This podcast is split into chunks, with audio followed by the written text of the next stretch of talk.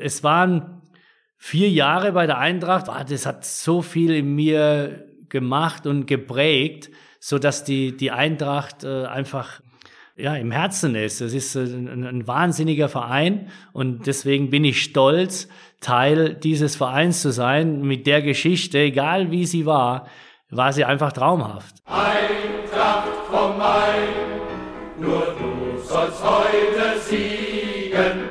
Eintracht vom Main, der Podcast für alle Eintracht-Fans, die mehr wissen wollen über unseren Verein, seine Geschichte und sein Umfeld.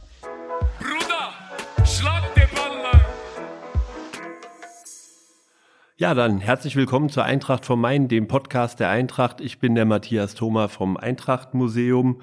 Ich kann nicht singen, aber wenn ich singen könnte, würde ich heute anstimmen. Die Sonne scheint bei Tag und Nacht. Maurizio Gaudino. Herzlich willkommen, Maurizio. Hallo. Dich. Ein Hinweis in eigener Sache noch, abonniert den Podcast, kommt ins Museum. Im Museum steht der schönste Pokal der Welt, den muss man gesehen haben. Eigentlich muss man ihn sich jeden Tag anschauen, der Europapokal von 2022. Aber heute geht es auch um Europapokal. Es geht um Waldhof Mannheim, es geht um den 16. Mai 1992, es geht um Fußball 2000, es geht um Adler, es geht um Diego Maradona, um Plastikpuppen und um Wacker Nordhausen. Also seid gespannt. Mauri, wir sitzen hier im Profi-Camp. Du hast eine beschwerliche Anfahrt hinter dir, sechseinhalb Stunden von München. Du bist bei der Eintracht im alten Riederwald sozialisiert worden als Spieler. Wenn du jetzt hier durchläufst, was denkst du dann? Ja, Wahnsinn, was hier, was hier passiert ist, was entstanden ist, äh, traumhaft. Und ich freue mich sehr, dass äh, nach dem, was alles passiert ist bei der Eintracht, jetzt wirklich die Eintracht da ist, wo sie eigentlich hingehört die Fans äh, praktisch äh, das erleben dürfen. Und das ist ein Teil von mir in meiner Geschichte, äh, die Eintracht. Und das ist jetzt, war jetzt einfach schön, äh, hier sein zu dürfen, auch noch bei, bei so einem Spiel. Äh, ja, und das dann natürlich hier zu sehen. Ja. Ich kannte das alles nur von früher. Klar, wir haben am Riederwald trainiert und äh, sind hierher gefahren, dann ins Stadion, auch noch das alte Stadion, was trotzdem traumhaft war und äh, wir auch äh, zu unserer Zeit äh, wahnsinnige äh, schon Fans hatten, die hinter, hinter, der Mannschaft, äh, hinter der Mannschaft gestanden haben. Aber es ist einfach toll, das zu sehen, was hier entstanden ist. Du bist heute hier und schaust heute Abend das Spiel gegen SSC Neapel. Hier ist schon große Aufregung. Wir freuen uns auf das Spiel. Wir fangen dabei biografisch bei dir an. Du bist geboren 1966 in Brühl als Sohn italienischer Einwanderer. Genau, mein Vater ist 59 nach Deutschland gekommen und meine Mama zwei bis drei, drei Jahre später. Und ich bin der Einzige der Familie, der auch dann in Brühl geboren ist wenn man in Brühl geboren wird, da ist die Verbindung zu Steffi Graf. Bleibt da nur Tennis oder Fußball? Ja, so ungefähr, ja. Dann, äh, zu der Zeit äh, hat es ganz so den Anschein gehabt, ja. Nee, natürlich, ich bin da geboren, aber wir sind dann, ähm, da reichen die Erinnerungen gar nicht, weil ich war noch ein, ein, ein Baby von ein, zwei Jahren, sind wir dann äh, auf die Rheinau gezogen. Äh, zu der Zeit war es nicht äh, einfach, äh, mit äh, fünf Kindern äh, eine Wohnung zu bekommen. Das hat damals geklappt äh, auf der Rheinau und äh, da haben meine Eltern äh, bis äh, letztem Jahr äh, auch, auch gelebt. Die sind jetzt leider letztes Jahr verstorben beide mit 91. Glücklicherweise durfte ich sie so, so lange haben und äh, genießen, äh, sie hier auf dieser Welt zu haben. Aber es ist jetzt so, dass sie, dass sie jetzt äh, von oben herab, herabschauen. Waren deine Eltern Fußballfans? Ja, also beide auf jeden Fall. Mein Vater sehr, sehr, obwohl er nie Fußball selber gespielt hat, war aber sehr engagiert im Fußball, zu der Zeit in, in Privatmannschaften und äh, da, wo natürlich auch meine Brüder gespielt haben.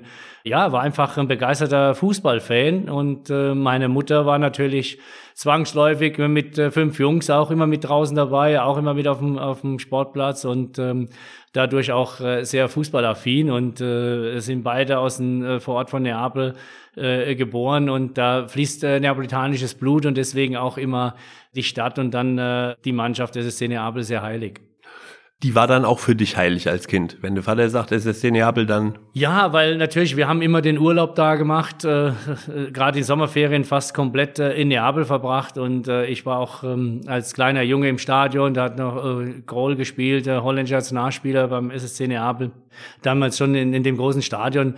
Äh, letztendlich, wenn du da in der Stadt bist, und da ist jeder Der, also gefühlt jeder Neapel-Fan und äh, dann äh, wird man natürlich mit den Brüdern so groß. Ich habe ältere Brüder und äh, äh Papa, Mama äh, wird äh, am Wochenende darüber geredet, äh, beim, beim Sonntagsessen zusammen beim, wird über Fußball geredet. Zwangsläufig wirst du da infiziert und, und äh, bist Neapel-Fan. Du wirst Neapel-Fan, startest aber erstmal bei TSG Rheinau. Stimmt, ja, da bin ich ja groß geworden auf der Rhein, habe ich gerade äh, erwähnt, dass wir da hingezogen sind und da äh, habe ich meine ersten Schritte mit äh, fünf, fünfeinhalb Jahren gemacht. Mein Bruder hat mich damals, der acht Jahre älter als ich ist, ähm, hat mich da hingebracht zum Training und äh, ja, ich durfte dann äh, nach langem und her, weil ab äh, sechs Jahren wurde erst äh, zugelassen zu spielen und ähm, ich muss äh, fürchterlich geweint haben, dass ich nicht mittrainieren durfte und mein Bruder hat dann den Trainer überzeugt, dass er mich einfach ein bisschen mitspielen lässt und äh, er würde mir dann zu Hause erklären, dass es erst in einem halben Jahr geht. Und äh, nachdem ich aber dann mittrainiert habe, hat der Trainer danach äh, alle Hebel in Bewegung gesetzt, dass ich doch frühzeitig anfangen darf, in der Mannschaft Fußball zu spielen. Dann hast du in Rheinau gespielt und bist dann 1980 zu Waldhof Mannheim gewechselt. Früher war es ja äh, so gestaffelt, da gab es ja die Kreisauswahl die aus der Region die besseren. Dann äh, durch die Kreisauswahl gab es die badische Auswahl. Äh, hast du dann Länderpokal gespielt. Dann äh, durch die badische Auswahl bist du dann nach äh, Duisburg äh, zum Länderpokal, wo dann äh, äh, gespielt worden und dann äh, letztendlich dort die Spieler für die äh, Jugendnationalmannschaften ausgesucht worden sind. Und äh, da war, war ich natürlich äh, von der Rheina, wo ich da gespielt habe, sehr schnell in der Kreisauswahl. Und äh, aufgrund dessen und Badisch-Auswahl äh, und Waldhof Mannheim war den anderen Vereinen in der Region ein bisschen und etwas voraus mit äh, Trainer wie Baumann für die B-Jugend und Herr Koberger für die A-Jugend. Die haben äh, praktisch sich drum gekümmert, in der Region die Spieler mit den äh, kleinen Bussen zu holen, zum Training zu bringen und einfach dort auszubilden. Und äh, ich war da sehr schnell auf der Liste und bin dann äh, auch äh, äh gewechselt und habe dann praktisch den nächsten Schritt gewagt. War das noch so oldschool, dass äh, die Vertreter von Waldhof Mannheim bei deinen Eltern vorstellig wurden und äh, geworben haben um dich? Ja, genau so, ja, das war so. Die, die kamen und, äh, und haben dann beim, bei meinen Eltern äh, gefragt, ob äh, ich nicht äh, den nächsten Schritt äh, machen möchte und, äh, und wechseln möchte. Und meine Eltern haben das eigentlich immer sehr gut gehandhabt und haben äh, das offen gelassen und haben mich immer entscheiden lassen, weil die waren sehr äh, nah dran bei mir, der äh, Waldhof, und ich habe äh, schon mit zwölf hätte ich wechseln können. 12, 13 und das wollte ich damals noch nicht. Ich wollte auf der Reihe noch mit meinen Freunden spielen. Damals war das auch so in, äh, in meiner Mannschaft. Äh, äh heute noch ein Freund, ein, ein, alter Schulfreund, auch dem seine Eltern sind damals, so wie meine Eltern, nach, nach Deutschland gekommen äh, Nico Alocca, der äh, auch ein hervorragender äh, Fußballer war. Und ähm, ich dann damals, wo ich gesagt habe, äh, die wollen, dass ich wechseln, wollte ich, dass er mitkommt. Und er wollte am Anfang nicht, weil er gesagt hat, ich bin noch nicht in der Auswahl. Und äh, ja, aber äh, wir haben dann äh, durch das Rede und durch das, dass ich auch ein Jahr gezögert habe, dann ihn mit ins Spiel gebracht habe, haben sie ihn dann beobachtet und haben ihn dann auch dazu geholt und er war auf Anhieb Stammspieler. So konnten wir immer zusammen, entweder mit seinem Vater zum Training fahren ähm, nachmittags, äh, weil der Schicht gearbeitet hat und mein Vater hat uns grundsätzlich immer abgeholt. Oder wenn es nicht ging, sind wir dann mit Bus und Bahn eine Stunde von Rheinau bis zum, zum Alsenweg gefahren, um dort dann zum Training äh, zu gehen. Bei Waldhof hast du dich auch relativ schnell durchgesetzt. Du hast dein Debüt Bundesliga 1984 gegeben und du hast 1985 auch schon gegen die Eintracht gespielt. Ihr habt 3-1 gewonnen gegen die Eintracht und deine Gegenspieler waren, ich habe mal geschaut, Armin Kratz, Thomas Berthold, Charlie Körbel, Jan Svensson. äh, und du hast gespielt mit Dieter Schlindwein in einer Mannschaft. Was kann ein junger, technisch versierter Spieler von Eisendieter lernen? Ja, weil, weil was er lernen kann, natürlich äh, die Härte, sich durchzusetzen. Und äh, ich hatte diese, diese Mitspieler ja tagtäglich im Training. Und äh, Jürgen Kohler hat ja auch gespielt, äh, Zionanis, Dickieser, ja, also Sebert war natürlich äh, unser, unser Anführer als Kapitän, der Edeltechniker, der also derzeit ja praktisch hinter den Jungs gespielt hat als Abwehr der sogenannte Libero. Aber wenn wir hinten gelegen haben, haben wir Mann gegen Mann hingespielt und er ist ins Mittelfeld gegangen. Äh, also dann auch praktisch in die äh, Viererkette von heute gespielt oder Dreierkette, wie man es auch immer nennen will. Aber natürlich äh, habe ich genau diese Dinge gelernt, nicht nur Technik zu haben, sondern auch den Willen, sich durchsetzen zu müssen. Und das konnten die mir sehr gut beibringen. Du warst bei Waldhof Mannheim Stammspieler und bist dann gewechselt zum VfB. Es war ja dann ein weiterer Schritt. Waldhof, ein kleiner, aber solider Verein. Äh, VfB ja schon die große, weite Fußballwelt. Gab es in der Zeit auch andere Angebote oder war das auch regional ganz passend für dich jetzt das nach war Stuttgart? genau passend, aber es gab natürlich, ich war ja dann U16, U17 Nationalspieler, dann auch U18 Nationalspieler. Ich hatte ja wo ich in der Auswahl gespielt habe, wo ich zum Waldhof gekommen bin, noch die italienische Staatsbürgerschaft. Und ich bin ja dann äh, durch die badische Auswahl auch Nationalspieler geworden. Damals war Berti Fuchs äh, U16-Trainer, äh, die mich dann gesichtet hatten. Und ähm, es wurde dann möglich gemacht, dass ich zwei Pässe haben durfte, weil äh, beide Eltern ja Italiener waren und dadurch hatte ich nur den italienischen Pass. Und äh, zu meiner Zeit durften auch nur zwei Ausländer in der Bundesliga spielen. Und ich wurde mit 17 Profi und ähm, durfte, nachdem ich mit 16 mein erstes Länderspiel gemacht habe, auch nie mehr für Italien spielen. Also war es auch zwangsläufig, dass ich, wenn ich 18 bin, meinen äh, italienischen äh, Pass aufgrund äh, des Sports und äh, der Karriere dann auch abgebe. Und so habe ich es natürlich dann äh, auch getan. Ich war U16, U17, U18, U21 Nationalspieler und dann auch äh, bis zur A-Nationalmannschaft, wo ich dann 94 dabei sein durfte bei der, bei der Weltmeisterschaft. Und ähm, ja, das war eine, eine schwierige Zeit, es war anders äh, damals und auch die, die Entscheidungen, die heute einfacher sind zu treffen, weil du darfst ja mit 21 dich entscheiden. Ich musste damals mit 16 äh, schon praktisch sagen, ja oder nein. Aber für mich gab es nichts anderes, gab es nur den Fußball. Ich hab, bin hier groß geworden, hier geboren habe dann hier über die Rheinau dann zu Waldhof und dann kam äh, der v VfB Stuttgart ähm, äh, und ich hatte natürlich durch die Nationalmannschaft das eine oder andere Angebot auch äh, von anderen Bundesligamannschaften. Aber du hast es angesprochen, die Nähe, es waren nur 120 Kilometer und äh, VfB kannte ich auch aus der Ich war als junger auch im Stadion, habe mir Deutschland, Italien angeschaut, äh, weil wir immer, wenn es möglich war, äh, die Familie dann äh, auch die Länderspiele der italienischen Nationalmannschaft angeschaut hat. Also einfach dieses Fußballfieber. Und äh, dann war ich natürlich stolz, äh, da hingehen zu dürfen. Du warst SSC Neapel-Fan. Hattest du als Jugendlicher, als Heranwachsender auch einen Lieblingsverein in Deutschland? Also die Frankfurter Eintracht war auch ein, ein Verein davon. Ich hatte einen Lieblingsverein mit, mit Eintracht Frankfurt und, äh, und Gladbach damals, äh, wo Simonsen auch gespielt hat äh, zu der Zeit. Und natürlich Liverpool, wo Douglas war immer so ein bisschen mein spielerisches Vorbild. Dann warst du beim VfB und da hast du auch große Erfolge gefeiert. Wir wollen jetzt da gar nicht genau drauf eingehen, ja, auf alles. Genau. Aber ich will erstmal unverbindlich anfangen. 1989 Europapokalfinale gegen den SSC Neapel. Da schlugen ja dann zwei Herzen in deiner Brust, aber natürlich will man den Pott abgreifen. Du hast sogar die Führung erzielt in Neapel, das 1-0 gemacht. Was hast du da für Erinnerungen an dieses Finale? Ja, Wahnsinniger. Das sind, das sind Erinnerungen, die, die man äh, einfach äh, ganz tief im Herzen trägt und äh, ja, äh, wo man einfach auch sagt, oder wo ich auch sage, der Fußball schreibt immer seine eigenen Geschichten. Und äh, zu dem Tag, am 3.5.89, hatte meine Mutter Geburtstag. Meine Mutter hatte sich äh, im Interview der, äh, davor natürlich die Tage davor geäußert. Die wurde interviewt, äh, was jetzt, äh, wie sie fühlt, wie sie denkt. Und äh, meine Mutter hat gesagt, sie möchte, dass mein Sohn also äh, mein Sohn ein Tor schießt, aber Neapel soll gewinnen. Da sieht man mal, wie das Blut ja in den Adern von äh, von den Neapolitanern praktisch fließt und, äh, und genau das ist passiert. Ich schieße das äh, 1-0 in Neapel äh, an dem Tag und gegen äh, gegen SSC Neapel und Maradona und und meine Mutter war glücklich, weil ich das Tor schieße, aber Neapel hat tatsächlich auch 2-1 gewonnen in dem Spiel und äh, was mich wieder sehr traurig gemacht hat. Und dann gab es das Rückspiel, das endete ähm, 3, 3 zu 3. Damit hatten die das Finale verloren. Aber trotzdem war das ja ein Riesenerlebnis.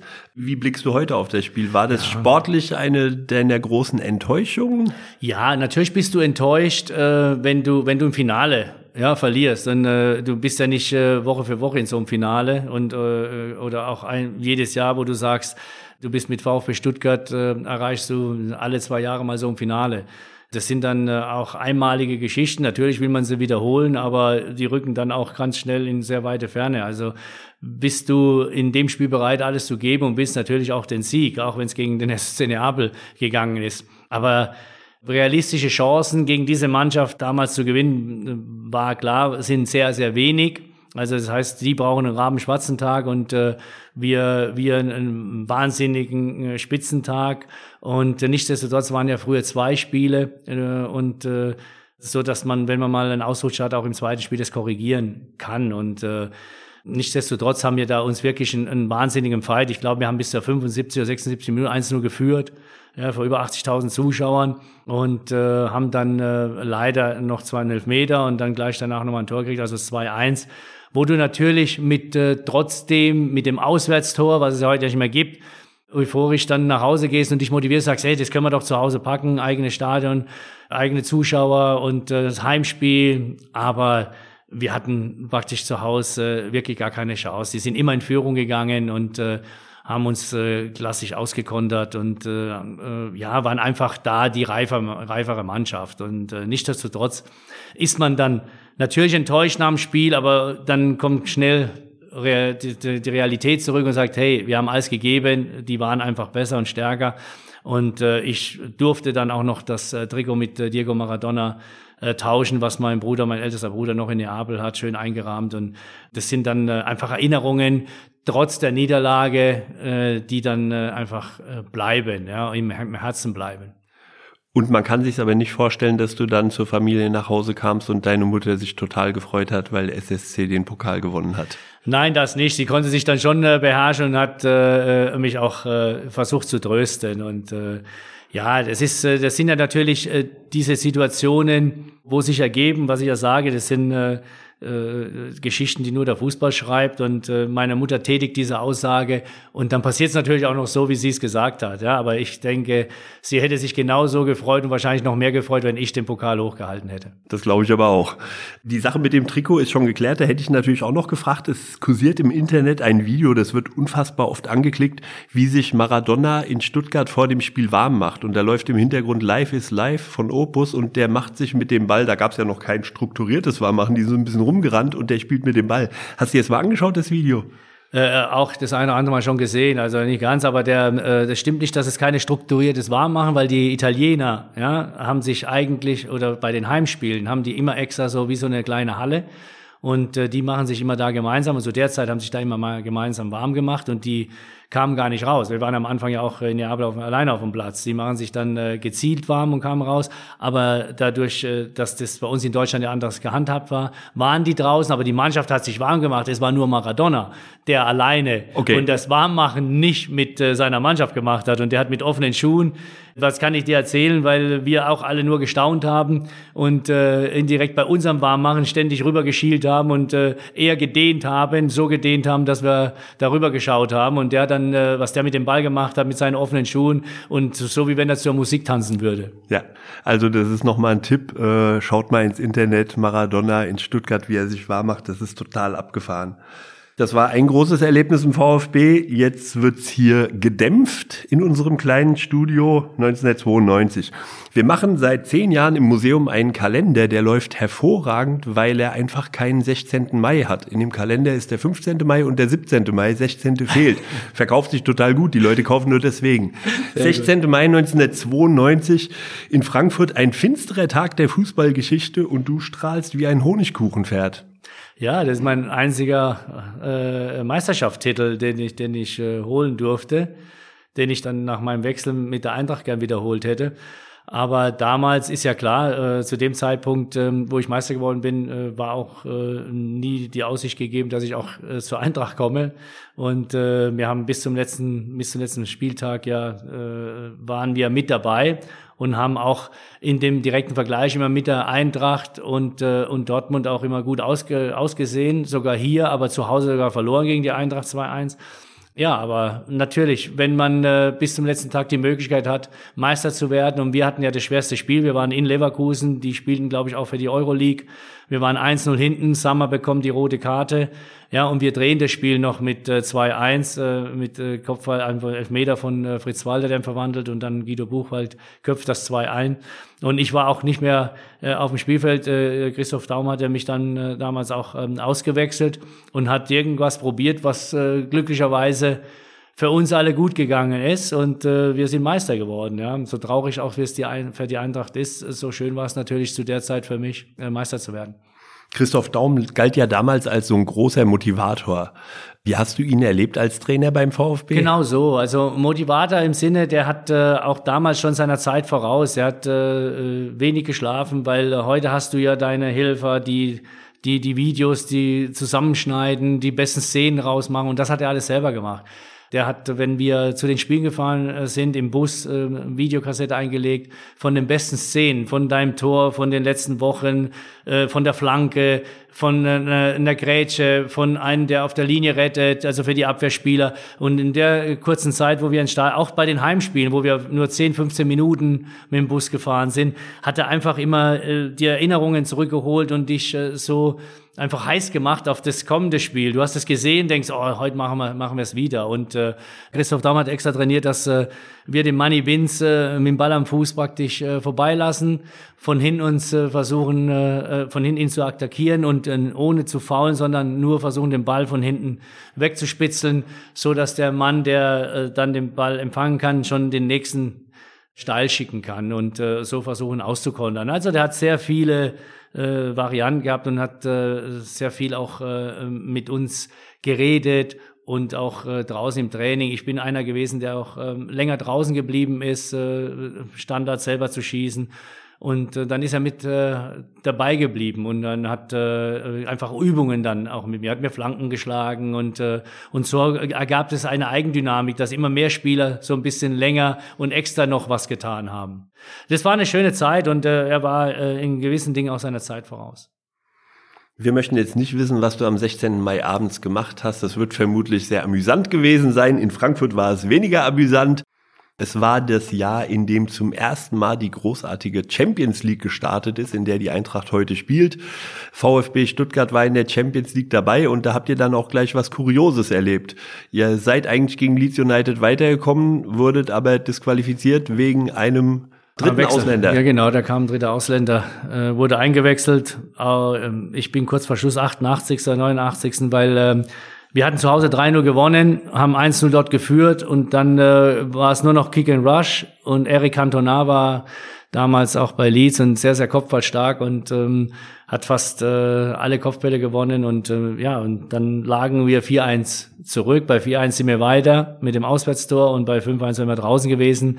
Und so hat dann Christoph Daum kurz vor Schluss äh, nochmal gewechselt, einen, einen, einen kopfballstarken Spieler gebracht, aber leider der dritte Ausländer und dadurch gab es dann äh, äh, diesen, diesen Wechselfehler. Und das Spiel wurde dann mit 3-0 bewertet und äh, äh, dadurch, dass wir das erste Spiel 3-0 gewonnen haben, haben sie äh, am, am grünen Tisch nochmal entschieden, dass wir ein Entscheidungsspiel spielen und das haben wir dann 2-1 in Barcelona auf neutralem Platz verloren.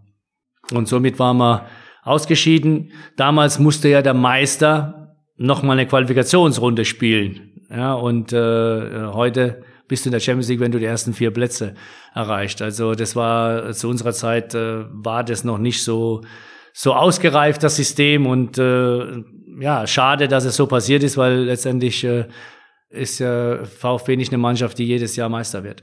Mauri, das waren jetzt die Jahre beim VfB Stuttgart. Wir starten jetzt mit einer kurzen Rubrik, die heißt Eagles 11. Da bitte ich dich einfach nur kurz zu antworten und danach kommen wir dann auch zur Frankfurter Eintracht. Das erste Fußballtrikot, das du besessen hast, war vom Borussia Mönchengladbach. Borussia Mönchengladbach, okay. Der beste Spieler der Welt auf deiner Position war, ist? Maradona. Dein Lieblingsreiseziel ist? Neapel. Und dein Lieblingsessen? Äh, Pizza. Margherita. Pizza Margherita. Und dein Lieblingsort in Frankfurt? Du bist ja doch immer mal hier. Äh, bin immer in Eisenburg, da, da habe ich äh, auch gewohnt. Und ein Freund von mir lebt noch da, deswegen alte Erinnerungen immer aufwecken. In welche Musikgruppe würdest du passen? Boah, das ist schwer. Weiß ich nicht. Ich höre viel, viel Musik, italienische Musik. Früher habe ich viel Eros äh, Ramazzotti gehört. Also Hast du mal ein Instrument gespielt? nein. Nein. Okay. Deine Erinnerungen an dein erstes Spiel als Fußballprofi?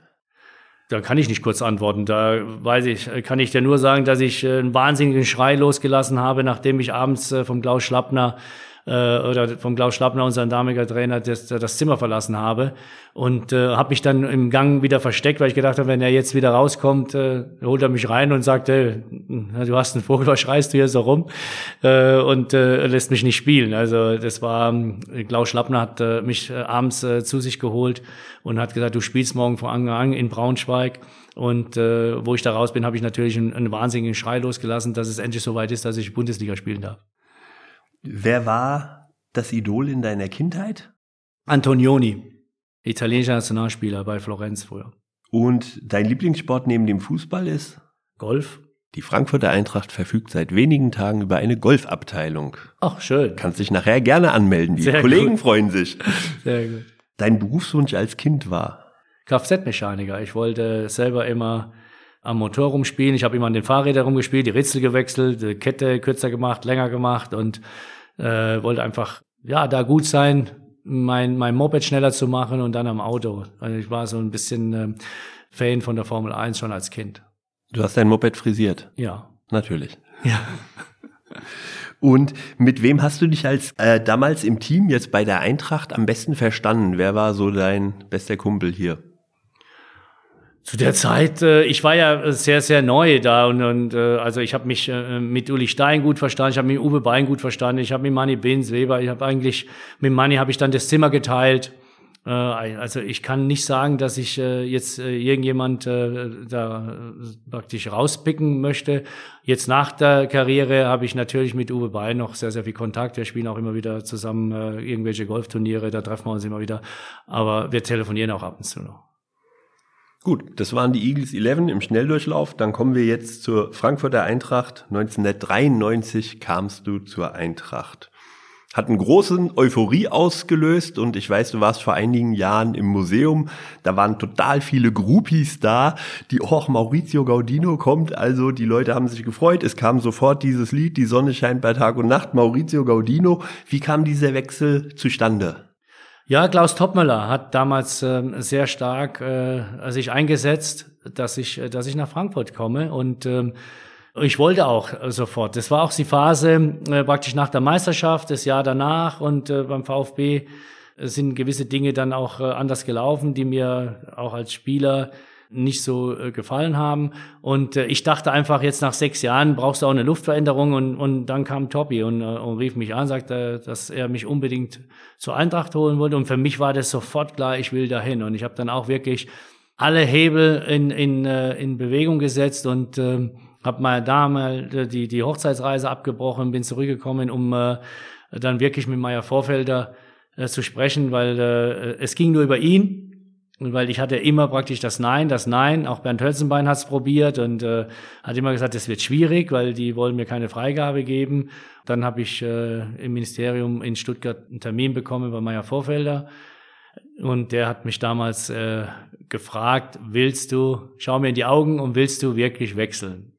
Und dann habe ich gesagt, ja, so leid mir es tut, ich würde gerne wechseln. Und ab dem Zeitpunkt hat er dann das Go gegeben und äh, ich war überglücklich dass, äh, dass ich den äh, Schritt äh, machen darf. Ich wollte einfach wechseln und äh, ja, und in Frankfurt bin ich äh, vom ersten Tag an von der Mannschaft auch und, und äh, natürlich auch von den Fans mit offenen Armen empfangen worden und äh, so haben wir auch gespielt.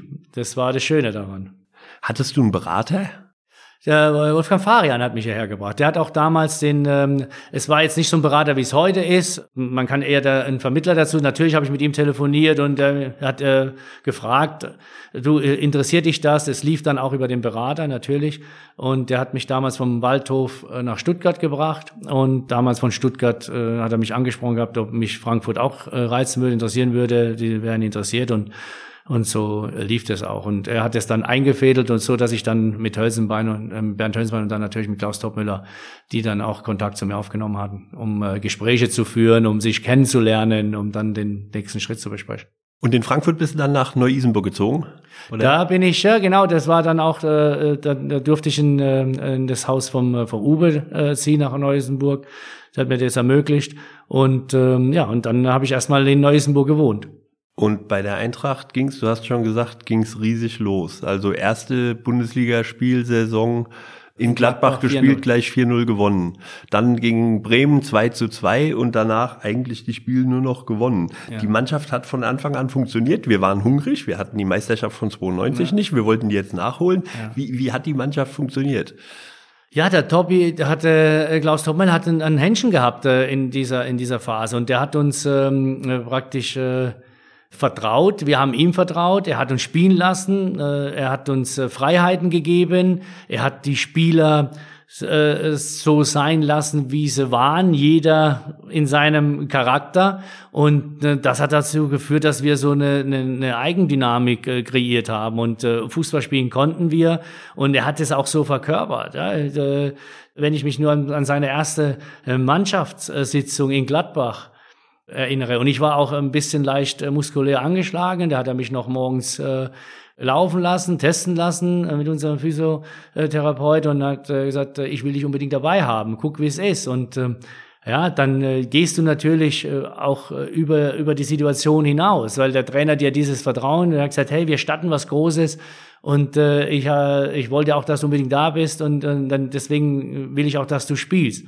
Ja, natürlich, wenn es gar nicht geht, dann natürlich nicht, aber und, und dann probierst du es und auch wenn du äh, im Unterbewusstsein nicht 100% gehst, aber du willst irgendwie dabei sein, ja, also du, du verdrängst diesen Schmerz, weil es war ja muskuläre Probleme, das ist äh, was anderes, da, da kannst du nicht drüber äh, weggehen, sonst reißt das Ding ja. Aber das war so diese, dieses Kribbeln, dieses so seiner Ansprache, wo dann dich dazu äh, motiviert hat. Und, äh, und dann in der Mannschaftssitzung sitzen wir dann das erste Mal alle zusammen und, ähm, äh, und da ist ein Flipchart, weißes Blatt und, äh, und dann ähm, klappt er einfach das Blatt runter und dann steht nicht die Mannschaftsaufstellung, da stehen einfach elf Namen von Gladbach und elf Namen von Eintracht Frankfurt. Und unten steht dann 11-0. Also Strich gezogen, 11-0. Und dann ist er Uli Stein, ich glaube, Kamps war da im Tor, 1-0. Und dann sind da jeder, dann sagt wenn wir jetzt, wenn alles realistisch, normal laufen würde im Fußball, dann müssten wir ja, weil wir vom Papier her besser sind, 11-0 gewinnen. Aber da wir äh, Fußball spielen und dass immer wieder was passieren kann, wo man vorher nicht erahnen können, und schreibt dahin, werden wir heute 4-0 gewinnen.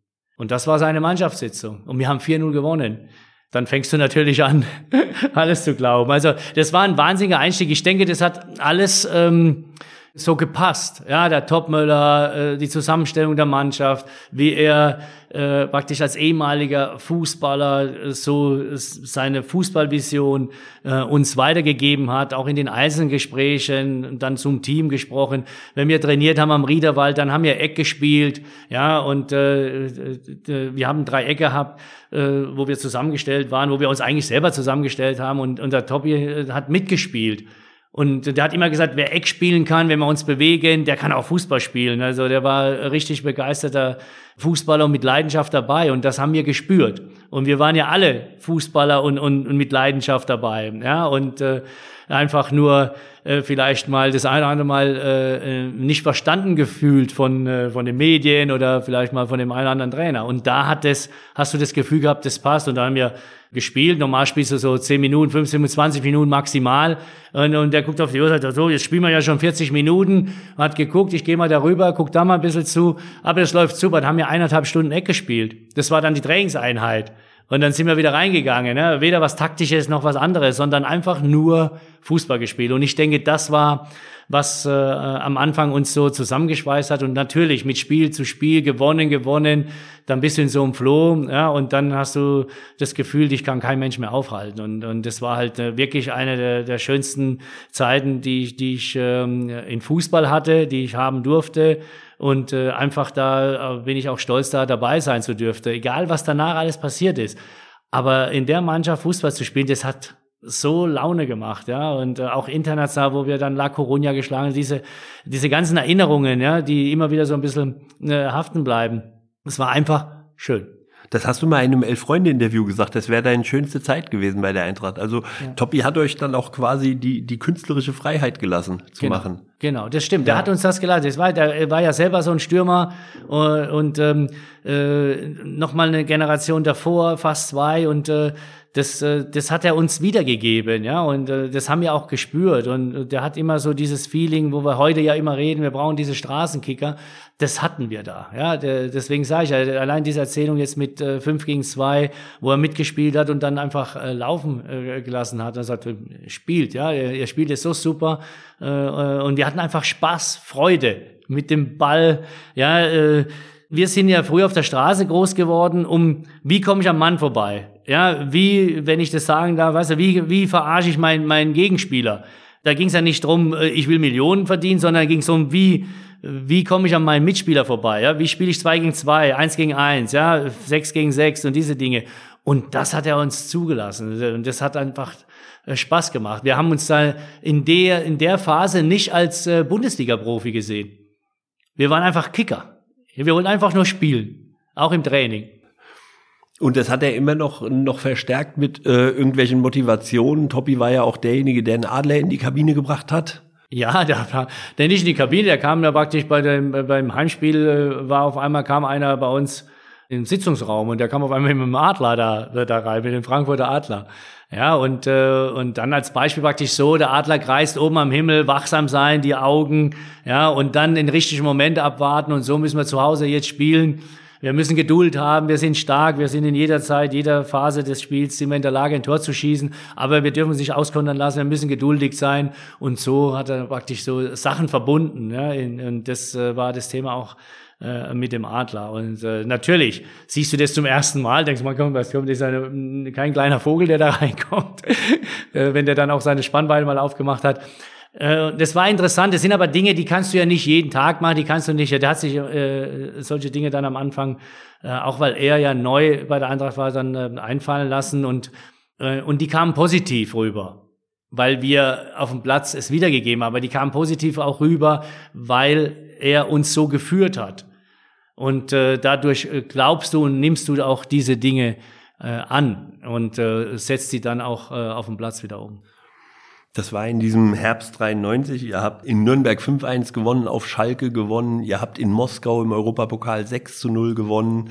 Okocha hat sein Riesentor gegen Oliver Kahn gemacht. Also es war die Zeit.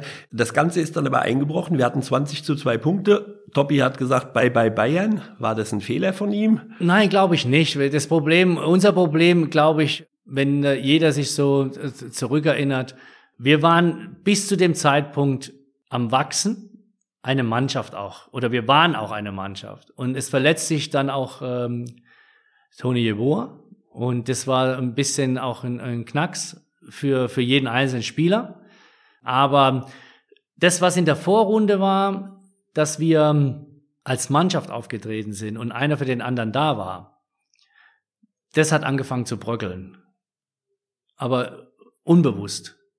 Und das war, war das große Problem, weil, weil das kannst du jetzt natürlich mit Abstand sagen und, und wenn dir tausend die Videos im Kopf dir wieder oder die Erinnerungen so zurückholst, dann äh, kannst du versuchen, das zu erklären was, was damals praktisch äh, nicht sichtbar war. Aber es hat dann, äh, ging in die Richtung Nationalmannschaft, es wurden dann Spieler rausgepickt, ja. Äh, aber dann wurde Jeboa da verletzt, was passiert? Und wir haben angefangen, nicht mehr diese Mannschaft zu sein in der Rückrunde. Dann gab's ja diese interne Probleme, Mannschaft, äh, Uli Stein, ja, aber die waren ja nicht da entstanden, sondern die gab's ja schon früher. Also es wurden alte Kamellen rausgeholt. Und die haben dafür gesorgt, dass es dann Unstimmigkeiten gegeben hat. Und, äh, und da hat versucht auch der Toppi sich dagegen zu wehren. Und, äh, und das ging halt nach hinten los, leider. Hättest du heute mit deiner Erfahrung einen Lösungsansatz, wie man das hätte wieder zusammenkitten können? Denkst du manchmal, so hätte man das hinkriegen können oder? Schwierig, weil ähm, du kannst ja nur einen, einen Lösungsansatz haben, wenn du es in dem Moment merkst und äh, spürst. Und äh, wir haben zwar gespürt, dass es etwas anders ist, aber es konnte keiner greifen. Und äh, wo wir es dann hätte greifen können, war es zu spät, weil bei uns wurde dann die Zeit war ja, wo der Uli Stein suspendiert wurde, da wurden ja war ja Krisensitzungen und äh, ja, dann, dann das hat dann einfach nicht mehr gepasst. Ja, und wir haben uns dann irgendwie zusammengerauft und haben dann am letzten Spieltag dann äh, doch noch in Köln gewonnen und haben, wir haben uns ja praktisch durchgemogelt und äh, sind dann doch noch in die Euroleague gekommen. Aber das war da nicht mehr die Mannschaft, die in der Vorrunde gestartet ist. Also von, von dieser äh, gemeinsamen Mannschaft meine ich. Also schon die Mannschaft, die Spieler waren schon da. Jobor kam dann irgendwann auch wieder zurück. Aber äh, von, von dieser Geschlossenheit, die wir am Anfang erlebt haben, das war da nicht mehr. Einmal mehr hat man die Herbstmeisterschaft gefeiert, wie schon 91, 92 und am Ende war man aber dann froh. Man hat sich für den Europapokal wieder qualifiziert. Ihr habt in Köln gewonnen. Aus dieser Zeit ist was überliefert geblieben, das ihr jetzt nicht seht, aber ich zeig's dir mal.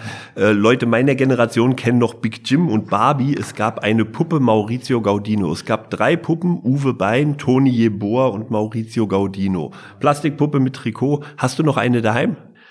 Ich weiß es nicht, ich glaube nicht. Aber ich hatte auf jeden Fall eine, weil ich eine Geschenke bekommen habe. Ja. Kam da einer, der deinen Kopf äh, fotografiert hat und der, der das aussieht? Ich wurde einfach mal mit dieser Puppe dann irgendwann mal konfrontiert. Also ich durfte auch nicht mitgestalten. Du durfte nicht mit, es sieht ja auch ein bisschen aus wie Jackie die Mörderpuppe. Ja, ja, genau, genau. Aber das kann ja. ich dir sagen, Mauri, wenn du noch ein paar im Keller hast, die sind heute beliebte Sammlerstücke. Wenn Ehrlich? die auf dem Flohmarkt auftauchen, dann werden die immer sofort weggekauft. Ja, ja. Wahnsinn. ja. ja das ist super, dass die noch, schön, dass die noch beliebt sind. Und du bist einer der ganz wenigen Fußballprofis, der eine eigene Puppe hat. Puppe hat, ja, danke. Gut, dann, ihr habt euch für den Europapokal qualifiziert, dann gehen wir jetzt noch in die Saison 94, 95, wo wir ja dann im Europapokal große Erfolge gefeiert haben. Die Uhren gingen anders in Frankfurt, das äh, weiß man heute auch anders einzuschätzen, als man es damals gesehen hat. Jupp Heinkes kam, der ganze Verein wurde ein bisschen auf den Kopf gedreht, es sollte sich vieles ändern. Ihr seid gestartet, ihr habt ähm, im Heimspiel gegen den SSC Neapel 1-0 gewonnen, wart auf dem Weg ins Weiterkommen und danach kam die Suspendierung der sogenannten Rebellen, zu denen du gehört hast. Ja, was möchtest du hören? Weißt ich möchte einfach, wenn man sagt heute, ja, wir in, haben ja in damals, der Literatur heißt es das große Missverständnis, ja, Jupp Heynckes und die Eintracht. Ja, das war es ja auch. Das muss man jetzt auch klipp und klar äh, so sagen, weil das ist, äh, wir haben uns missverstanden gefühlt, in der Ehre gekränkt und äh, haben äh, mit Sicherheit äh, auf gewisse Dinge provokativ reagiert. Und äh, das ist zum Beispiel, vorhin hast du mich gefragt, ob ich jetzt eine Lösung habe. Ja, jetzt, äh, jetzt im Nachhinein würde ich sagen, ich wäre mit Sicherheit äh, mit vielen Dingen in der Zeit dann auch anders umgegangen. Ja, weil ich wollte ja äh, nach dem äh, äh Erreichen des UEFA Cups ja unbedingt wechseln, weil es ja nicht mehr gestimmt hat bei uns in der Mannschaft. Ich hatte ja schon äh, einen Vertrag woanders unterschrieben, hatte auch schon die Freigabe vor diesem Spiel. Danach bekam ich die Freigabe nicht mehr. Deswegen war es auch für mich wieder eine Enttäuschung. Und äh, nichtdestotrotz wollte ja dann der Verein und Jupp Heynckes ja mich auch unbedingt halten. Aber statt das positiv, was ich jetzt heute weiß und, und positiv anzunehmen, und auch positiv mit der Sache umzugehen, war ich trotzig. Also trotzdem sehen, ich bin beleidigt, er lässt mich nicht gehen, warum darf ich nicht gehen, ja, äh, äh, es hat hier keinen Sinn mehr. Und diese Dinge, die hätte ich mit Sicherheit äh, mit der heutigen Erfahrung alles anders gemacht und dann wäre es mit Sicherheit nicht äh, zu dieser Situation gekommen und das, äh, denke ich, gilt auch für, für Jeboa und, und dann auch Okocha. Und äh, wir waren einfach so, wie wir waren und mit gewissen Dingen ein, nicht, nicht ähm, einverstanden, ja, weil wir nicht äh, verstanden haben, warum jetzt die Uhren andersrum gehen sollen. Aber wie gesagt, das ist ein Missverständnis gewesen, leider Gottes für uns alle, weil äh, natürlich war ich der Leidtragende, Jeboa der Leidtragende, Okocha wurde ja dann äh, begnadigt, aber auch für Juba Heinges war es keine schöne Zeit und der am meisten drunter gelitten hat, war der Verein Eintracht, Eintracht Frankfurt, ja, was dann in den Jahren danach passiert ist. Ja, das war ein nachhaltiger Knacks für die Eintracht. Darf man erfahren, wo du gern hingewechselt wärst im Sommer? Ja, Kaiserslautern war alles schon, das war ja öffentlich. Es war klar, ich, äh, Kaiserslautern wollte mich da damals äh, unbedingt haben. Damalige Trainer, Friedel Rausch, äh, hat äh, mit mir praktisch gesprochen gehabt. Und es war alles schon klar, es war aber auch besprochen, es war nichts geheim, es war auch mit äh, Bernd Hölzenbein gesprochen. Und äh, deswegen äh, war auch ein äh, Tag vor dem Kölner Spiel praktisch auch die Freigabe da, so dass äh, für mich war klar nach dem Spiel oder das ist mein letztes äh, Spiel für die Eintracht und dann äh, werde, werde ich den Verein verlassen. Aber äh, aufgrund der Situation, die dann die Saison über die Rückrunde alles intern passiert war und äh, nicht, weil ich nicht mehr gerne hier gespielt habe, sonst äh, wäre ich ja nicht äh, äh von Mexiko wieder zurückgekommen zur Eintracht.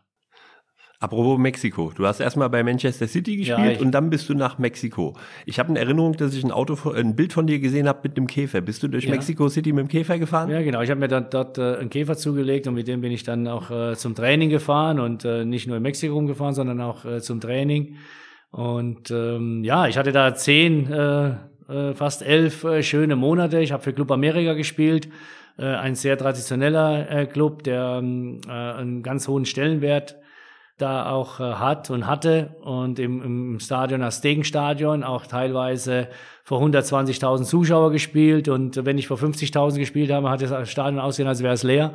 Aber es war auch eine wahnsinnige Erfahrung, äh, die ich äh, mitnehmen durfte, die ich auch nicht missen möchte, da Fußball zu spielen und leider ist ja in der Zeit auch ähm, die Eintracht abgestiegen in der Saison und ähm, äh, ja, und ich war ja ausgeliehen und kam dann zurück und äh, dann äh, war Stepanovic, unser, unser Trainer, der äh, unbedingt auch wollte, dass ich, dass ich da bleibe.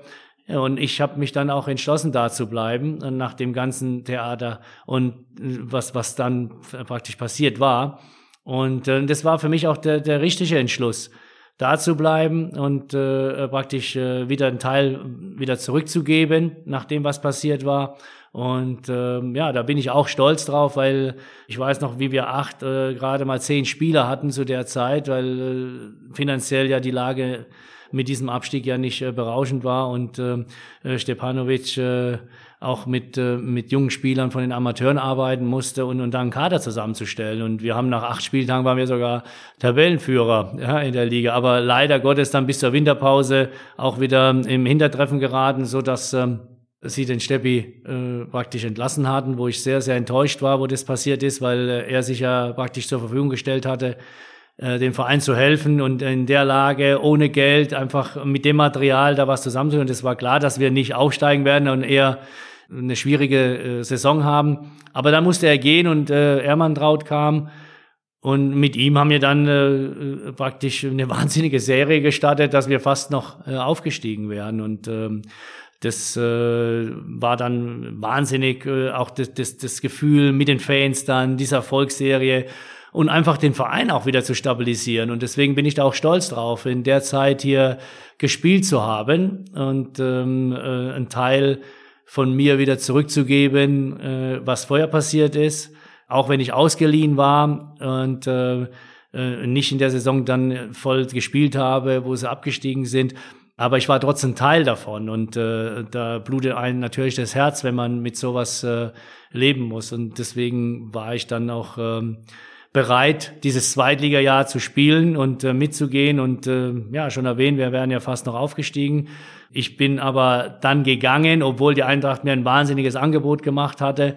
Aber aufgrund dessen wieder falscher Stolz und ähm, aufgrund dessen, was mir praktisch im letzten Spieltag in der Bundesliga passiert ist, dass ich die Freigabe hatte und dann doch nicht mehr bekommen habe, war ich einfach da auch enttäuscht und habe gesagt, okay, ich spiele das Jahr und ich helfe der Eintracht. Und äh, dann kamen natürlich wieder Angebote und, äh, und dann habe ich mich entschieden, den Verein zu verlassen, aber mit äh, großen Tränen, großer Trauer. Die Fans waren, zu dem Zeitpunkt habe ich auch in Hanau gewohnt, da kannte ich ja nicht mehr in das Haus zurück und da waren die bei mir zu Hause, Banner waren da und äh, ja, äh, es waren vier Jahre bei der Eintracht, wovon ich nicht komplett die vier Jahre gespielt habe, weil ich ja mit Manchester sechs Monate und dann äh, fast zwölf Monate in Mexiko, da waren es glaube ich nur zwei, zweieinhalb Jahre. Dann natürlich mit dem, mit dem Zweitliga-Jahr äh, war das, das hat so viel in mir gemacht und geprägt, so dass die, die Eintracht äh, einfach, äh, ja, im Herzen ist. Es ist ein, ein, wahnsinniger Verein und deswegen bin ich stolz, Teil dieses Vereins zu sein, mit der Geschichte, egal wie sie war, war sie einfach traumhaft, ja, da Fußball spielen zu dürfen. Und weißt du, was du verpasst hast durch deinen Wechsel 1997? Eine weitere Meisterschaft. 1998 wurden wir Meister der zweiten Liga. Darauf Ja, sind wir egal, nicht stolz, aber aber wir sind wieder aufgestiegen. Genau, genau. Ja. ja, aber ich bin ein Teil davon, der den Weg mitgeebnet hat. den Deswegen Weg bin ich da glücklich. Hat. Und äh, das will ich aber nur mal ganz kurz wissen. Wir sind, glaube ich, schon sehr weit geschritten mit der Zeit. Aber du hast nur 93, 94 die euphorische Eintracht Fußball 2000 erlebt und dann in der Saison 96, 97, du sagst, nach dem achten Spieltag ganz weit vorne, am 17. Spieltag liebe Zuhörer, gegen VfL Oldenburg 2 zu 3 verloren, am Abstieg gekratzt. Also da war ja schon viel Tristesse auch. Es war so ein bisschen Aufbruchstimmung, aber äh, wie du sagst, es waren acht Spieler am Anfang, man wusste gar nicht genau, wie es wird. Also es hat sich ja schon da viel geändert gehabt zu deinem ersten, im Vergleich zu deinem ersten Auftritt in das Frankfurt. war unbeschreiblich, das konnte man war ja niemand mehr da. Ja, ich meine, da, da war ja noch dann äh, Mirko Dickhaut war noch da, ja, äh, Kominovic glaube ich noch, ja, dann äh, äh, von von den älteren Spielern, aber so viel, so wie es dann nicht äh, nicht mehr übrig äh, geblieben. Ja, da wurden dann ein oder andere Spieler mit den Mitteln, was sie haben, geholt. Äh, Alexander Schur kam von unten hoch, ja, und dann kamen praktisch diese äh, Amateurspieler, die dann äh, mit dabei waren. Und das äh, war für mich natürlich ein komplettes Neuland. Ja, und das hat aber der Steppi trotzdem hervorragend äh, gehandelt. Sporthistorisch sagen wir, dass das eine Zeit war, wo sich die Fanszene in der Eintracht neu aufgestellt hat. Und es waren eigentlich relativ maue Spiele, aber es sind total viele Leute hingereist. Äh, es wurde lauter. Bei den Auswärtsspielen dann die Rückrunde, das war ein Traum. Ich sage nochmal, deswegen sage ich ja, die, das war was anderes, weil wir praktisch gar keine Chance hatten aufzusteigen. Das war ein, ein Kampf ums Überleben. Es war ein reiner Kampf um, ums Überleben, ja, was, was wir da äh, in der zweiten Liga gemacht haben. Es war mein erstes Zweitliga-Jahr. Ich habe ja mit 17 Profi geworden, die Bundesliga. Ich habe nie mein Leben zweite Liga gespielt gehabt. Und dann kommst du da hin und, und musst dann durch die zweite Liga als Eintracht. Ja, jeder hat 120 Prozent gegen uns ge äh, gegeben und wollte uns schlagen. Ja? Und äh, wir kommen dahin und äh, kommen natürlich mit dem Namen Eintracht, aber nicht mit der Mannschaft, weil es war ja nicht die Mannschaft äh, 2000. Ja? Das, was äh, Stepanovic mit dieser Mannschaft, natürlich dann auch Ehrmann traut, der Verein, äh, die Spieler in dem Jahr geleistet haben, das ist äh, der absolute Wahnsinn. Das kann sich gar keiner vorstellen. Ja, und es ging auch nur durch Wachsen. Wir sind zusammengewachsen. Ja, wir sind am Anfang, hat keiner gewusst, was los ist. Wir haben gespielt, wir haben gewonnen, das ging. Wir waren nach acht Spieltagen sogar Tabellenführer. Da hat jeder gedacht, hä, was passiert hier? Und auf einmal kam der Knacks. Dann ging es schon wieder so los wie äh, praktisch äh, ja, äh, das Theater, was wir äh, vorher hatten, ja, oben in der Bundesliga noch. Aber wir hatten viele Diskussionen, auch unter Ehrmann Traut. Wir haben viel miteinander geredet. Und das hat aber dazu geführt, ja, über die Rückrunde, durch die Gespräche, das hat man vielleicht dann äh, den Vorteil gehabt äh, zu, zu dem Bundesliga-Jahr, wo wir dann nicht geredet haben und dann äh, alles zusammengebrochen ist. Äh, da haben wir viel geredet, haben mehrere Sitzungen gehabt, haben uns wirklich intern Sachen an den Kopf geschmissen, sei es mit dem Trainer, sei es ohne den Trainer. Und so ist das Ding in die, in die äh, richtige Richtung gekippt, dass wir fast äh, damals schon noch äh, aufgestiegen wären. Ja, ja, am Ende war es knapp. Ja. Für die jungen Leute, die es ja gar nicht mehr wissen, sage ich mal, Gütersloh, Meckpen, Lübeck, Stuttgart der Kickers, das waren damals die Gegner der Eintracht, aber so ein bisschen auch die Geburtsstunde unserer heutigen erfolgreichen Eintracht, weil man sich zusammengerauft hat. Das ist ein guter Punkt für unsere Rubrik, deine drei Eintracht-Momente. Jetzt hast du ja tolle Sachen erzählt und schlimme Sachen erzählt. Dein schönster Eintracht-Moment. Mein schönster Eintracht-Moment, da gibt's ja trotzdem einige, ja, aber ich denke, äh, die Spiele international mit der Eintracht damals, wo wir gerade La Coruña äh, praktisch, äh, die damals äh, äh, vom, vom spanischen Meister ja, mit äh, hervorragenden Spieler äh, dort, äh, also hier auch zu Hause gewonnen, aber dort äh, schieße ich das 1-0, wo auch keiner gedacht hat, dass wir weiterkommen. Äh, dann auch, hast du vorhin erwähnt, in Moskau, wo wir äh, da einfach die äh, wegputzen. Ja, also äh, da schieße ich auch das 1-0. Also ich denke, das sind so die Momente, die immer so in, in Erinnerung äh, bleiben. Und dann natürlich äh, der schlimmste Moment, aber der immer bleibt, äh, dann der, ein, äh, der, der Moment äh, im letzten Spieltag in der zweiten Liga zu Hause, wo die Fans mich gefeiert haben mit Verabschiedung, wo ich einfach Emotionen losgelassen habe und äh, sehr, sehr, sehr traurig war, trotz allem, weil ich dann gewechselt bin. Gut, dann haben wir den schlimmsten Moment jetzt ja auch. Das war nach dem 0 zu 0 gegen Kaiserslautern, Genau, ja. genau.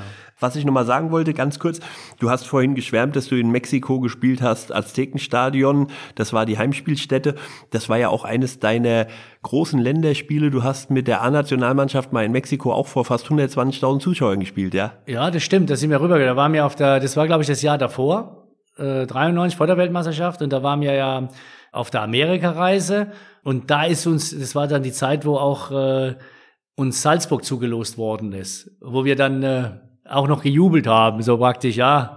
Der leichteste, eine, der leichteste Ja, genau, der Gegner. Der eine, äh, wahrscheinlich der leichteste Gegner und dann verlieren wir im Meterschießen und fliegen raus. Nee, da sind wir dann, äh, haben wir einen Kurztrip gemacht, nach Mexiko rübergegangen und, ähm, und da durfte ich von Anfang an spielen, eine der wenigen Länderspiele, die ich gemacht habe, die ich auch äh, dann auch von Anfang an spielen durfte und äh, war schön, äh, nie drüber nachzudenken, dass ich vielleicht da nochmal spielen werde, weil es war für mich auch äh, ein schönes Erlebnis, aber ein Horrorerlebnis auf zweieinhalbtausend Meter Höhe, ja, weil ich war ständig beim Arzt, gesagt, bei mir stimmt irgendwas nicht. Und der hat mir ständig erklärt, du, das ist die Höhe, du bist in der Höhe. Sag ich, wie soll ich denn nachher spielen? Ich kriege ja gar keine Luft. Ich kann ja nicht mal im Hotel meine Stufen hier hochlaufen. Ja, dann leg dich mal hin. Ich muss mich dann, dann auf die Britsche legen. Beruhig dich erstmal, ja, weil man denkt, man, man ist ja, wenn man das erstmal erlebt, man ist krank. Und bis der mir dann alles erklärt hat, und äh, ja, und dann äh, ging es äh, äh, relativ gut, aber trotzdem hast du so das Gefühl gehabt, dass du schwere Beine hast in dem Spiel. Aber es war ein wahnsinniges Erlebnis, da aufzulaufen. Und in diesem Aztekenstadion, wenn man da hochschaut, ich meine, die Eintracht war letztes Jahr in Camp Nou, das ist ja ein tolles Stadion, aber Aztekenstadion, da siehst du ja kaum noch Himmel vor lauter Rängen, oder? Das ist Wahnsinn, ja, weil das ist ja nach unten. Wenn du von draußen äh, reinkommst, kommst du ja auf der Hälfte vom Stadion und dann läufst du ja nach unten. Der Platz ist praktisch nach, nach unten versetzt, ja, und äh, es ist Wahnsinn, was damals schon gebaut worden ist. Ja. Gut, dann kommen wir jetzt zu der Zeit nach der Karriere. Du warst Sportdirektor, du warst bei Waldhof Reutlingen, und du warst 2016, 17 bei Wacker Nordhausen. Maurizio, wie kommt man zu Wacker Nord ja, Nordhausen? Das frage ich mich auch. Nein, es war trotzdem äh, ein Erlebnis und ähm, äh, natürlich über, über Freunde, die den Präsidenten äh, kannten und ähm, die mich da vorgestellt haben und gesagt, äh, könntest du dir vorstellen, vielleicht da was machen? Wir wollen da was bewegen, was äh, versuchen aufzusteigen. Professionell waren sie auch schon. Und ähm, ja, und so gibt es eine das andere, man redet drüber und dann äh, wird aus, äh, aus so Reden mal eine Einladung, dann geht man hin, dann guckt man sich das an und dann spricht man natürlich äh, wieder mit dem Präsidenten und äh, letztendlich sieht man in diesen Gesprächen ja oft immer nur das Positive und äh, nicht das, was vielleicht auch dann äh, danach passieren kann und äh, lässt sich dann äh, von so einem Schritt äh, überzeugen, weil ich lebe ja in München, es sind 500 Kilometer von München dahin einfach und äh, so äh, habe ich mich aber trotzdem überzeugen lassen von dem, was die vorhatten, weil die hatten professionelle Strukturen, da war dann auch äh, ein Kunstrasen geplant, äh, das Stadion äh, sollte äh, war schon mit der Stadt am Laufen, dass da was gebaut wird.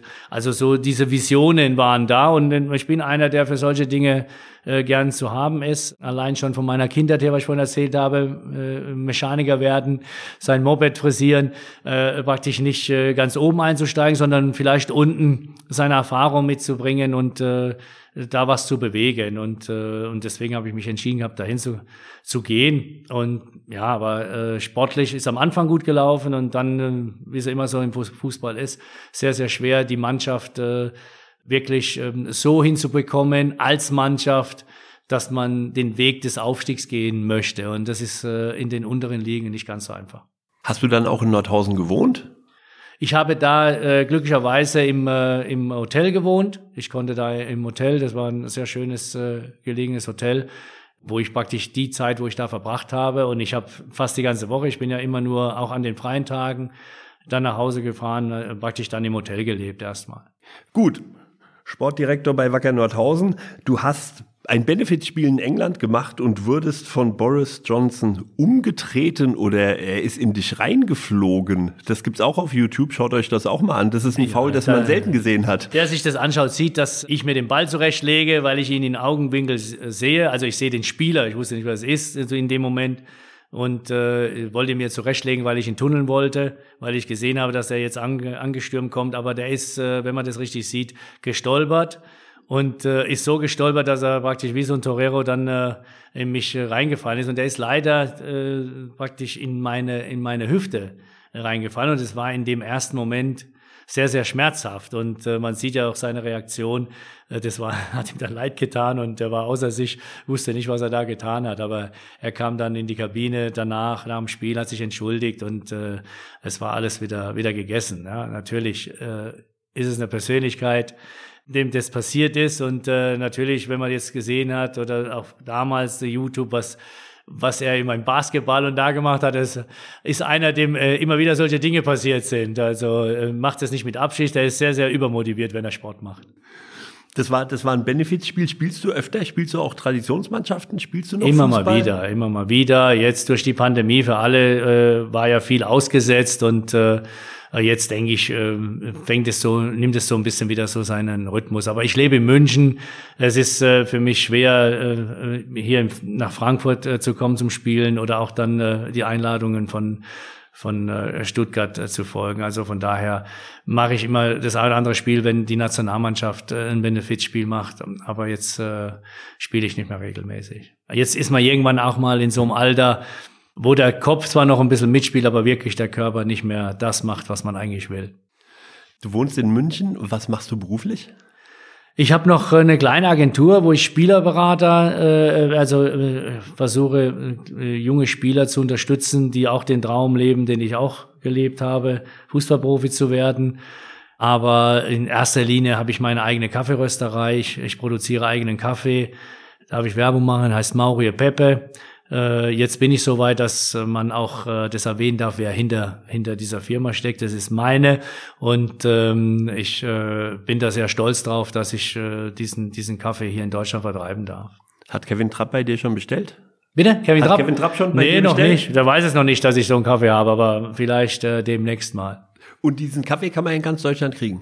Kannst du ganz klar über meine Homepage kannst du den kriegen, Mauri und Pepper eingeben. Ich kann dir einen zukommen lassen nachher. Dann probierst du ihn mal und dann, wenn der dir schmeckt, Den werde ich, werde ich gerne probieren. gerne. Dann ich werde ihn dir gerne schicken.